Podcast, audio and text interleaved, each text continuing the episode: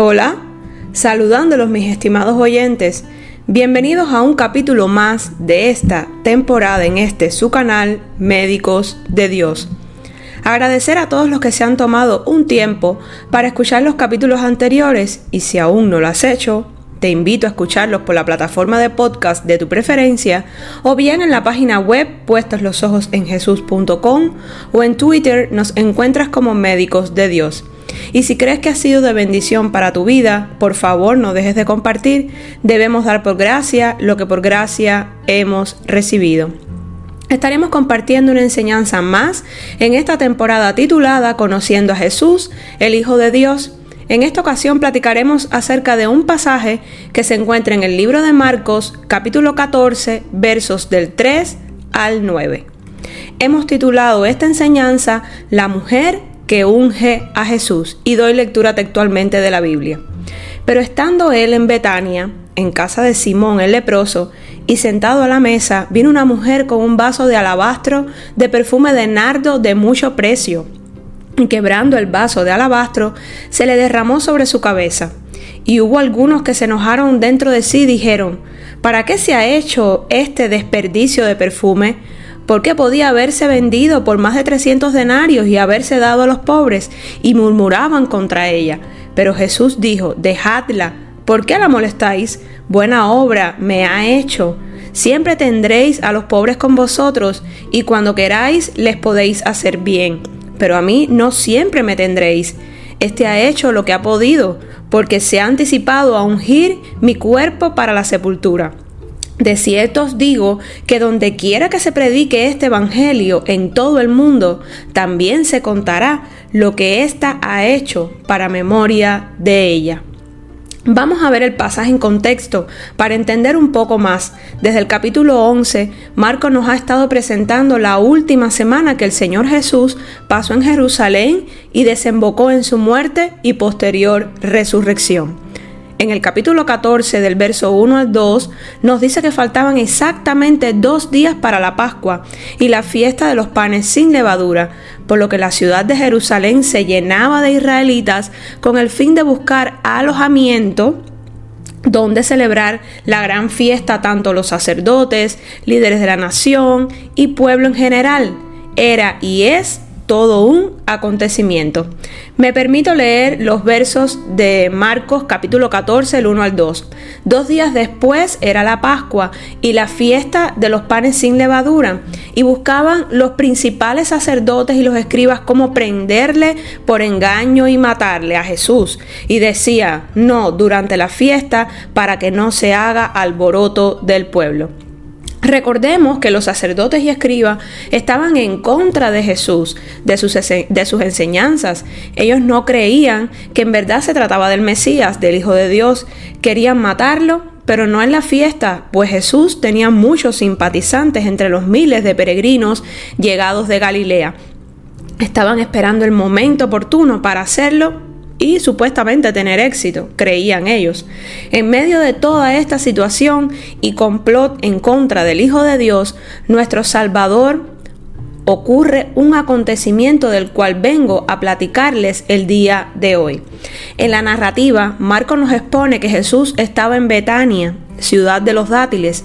Era un pueblo en la ladera oriental del Monte de los Olivos, a unos tres kilómetros aproximadamente de Jerusalén cerca del camino de Jericó. Era donde residían Lázaro, Marta y María.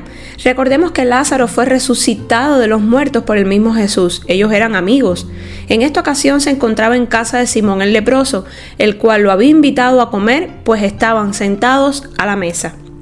Marco nos describe en este mismo verso 3 del capítulo 14 que vino una mujer con un vaso de alabastro de perfume de nardo puro de mucho precio, y quebrando el vaso de alabastro se lo derramó sobre la cabeza a Jesús. Marco solo nos dice, vino una mujer a la casa de Simón. Él no menciona nombre. Si este incidente es el mismo que Juan ha registrado en su Evangelio, la mujer de esta historia es María, la hermana de Lázaro y Marta. Lo podemos ver en Juan capítulo 12 del verso 2 al 3. En este caso, María tenía buenas razones para mostrar su agradecimiento a Jesús, puesto que él había resucitado a su hermano Lázaro. Pero quedémonos con la idea de Marcos.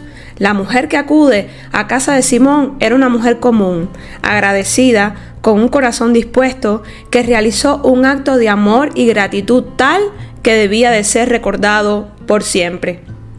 Dice la hermosa palabra de Dios que la mujer vino con un vaso de alabastro de perfume de nardo puro de mucho precio y quebrando el vaso de alabastro se lo derramó sobre su cabeza. Entiéndase por alabastro una vasija sin asas donde se guardaba el perfume en aquella época.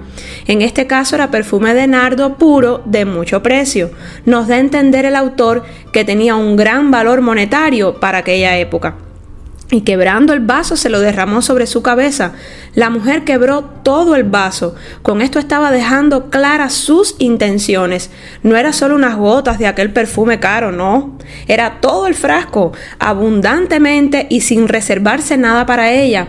Aquí me detengo y quiero que reflexionemos juntos, mis estimados oyentes. ¿Estamos adorando y dándole al Señor el verdadero lugar que se merece? Somos capaces de entender que todo lo que hoy somos y tenemos en el ámbito terrenal y espiritual proviene de la fuente, la cual es Dios? Hoy es momento de reflexionar y seguir el ejemplo de esta mujer que no le importó derramar aquel perfume de alto precio para perfumar al único digno de toda gloria y de toda alabanza. Esto me recuerda el pasaje de la viuda pobre, que entregó las últimas monedas que tenía. No entregó desde su abundancia lo que le sobraba, entregó desde su pobreza todo lo que poseía. Te invito a leer también este pasaje que se encuentra en Marcos capítulo 12 del verso 41 al 44. Y sigo con el verso número 4. Y hubo algunos que se enojaron dentro de sí y dijeron, ¿para qué se ha hecho este desperdicio de perfume? Porque podía haberse vendido por más de 300 denarios y haber dado a los pobres, y murmuraban contra aquella mujer. Luego de que ella realizara este acto tan impresionante, Comenzaron las críticas de muchos de los que estaban en ese lugar. Calificaron el acto como un desperdicio y hasta le pusieron precio al perfume. Se cuestionaron el por qué mejor no lo había vendido y ofrecido el dinero a los pobres. A pesar de todo esto, la mujer no se detuvo. El acto de haber entregado todo lo mejor que tenía conmueve el corazón de Jesús y eso es lo más importante de todos. Dios nos quiere como somos, le agradan nuestros actos de amor y devoción hacia Él. Somos su creación, Él es nuestro Padre amado. Recordemos que Jesús se entregó en la cruz como Cordero inmolado para el perdón de todos nuestros pecados. Hoy te invito a reflexionar en este punto. Entreguemos al Señor nuestra vida, nuestro tiempo sin importar el qué dirán. Siempre hay quien nos señalará y criticará. Sirvamos al Señor con un corazón agradecido, gozoso, porque Él nos escogió, nos amó primero y perdona nuestros pecados con generosidad. Y hoy te pregunto, ¿quién como Él?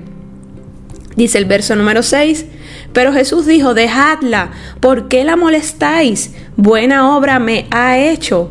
Jesús sale en defensa de aquella mujer, lo que aquellas personas consideraban como un verdadero desperdicio. Él lo llamó buena obra.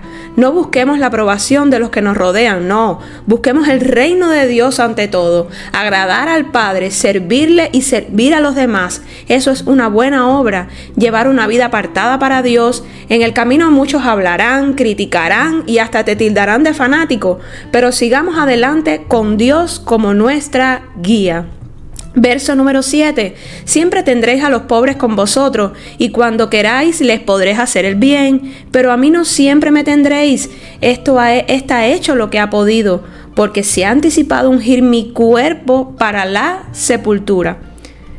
En estos versos Jesús deja en claro lo que estaba a punto de pasar. Volviendo al contexto del pasaje, recordemos que se acercaba la Pascua y Jesús estaba a punto de ser entregado para la crucifixión.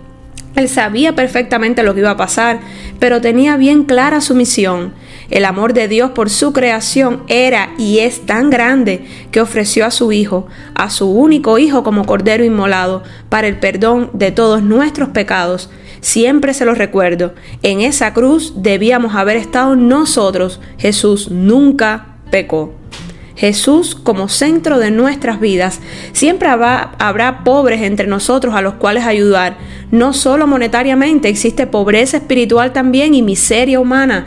Personas carentes de sentido de vida, de valores. Dios es el único que puede suplir tus necesidades. Ese vacío que hay en tu corazón se puede llenar aceptando a Cristo como tu único Salvador y dejando que more en ti el hermoso Espíritu Santo. Dice el verso número 8, Esta ha hecho lo que podía, porque se ha anticipado a ungir mi cuerpo para la sepultura. Esta mujer, en su acto de amor y devoción, había ungido con perfume el cuerpo de Jesús para la sepultura. Se estaba adelantando a lo que acontecería. Me quiero detener y explicar un poco las costumbres funerarias judías. El cuerpo es limpiado, ungido con aceites y especias, luego envuelto en una sábana especial. La unción y la preparación del cuerpo requiere una mezcla especial de aceites esenciales y especias. Esto incluye el sándalo, mirra, nardo, incienso, abeto balsámico, el mirto, el pino, el ciprés y el abeto con aceite extra virgen de oliva. Entonces podemos comprender que ya era inminente su muerte en la cruz. Aquella mujer simbólicamente preparó el cuerpo de Jesús para la sepultura y luego al tercer día resucitaría y hoy está sentado a la diestra del Padre vivo y glorificado. Aleluya.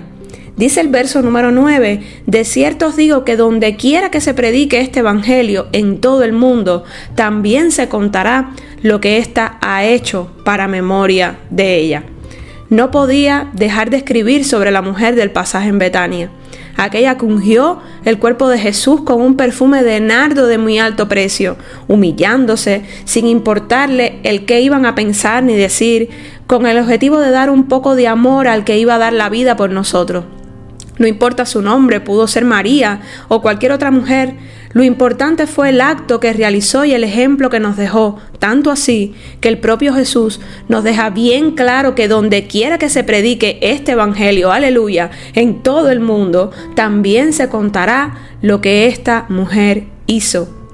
Aunque los hombres ni siquiera entiendan o acepten lo que hacemos hoy para el Señor, Él los recuerda y recompensa.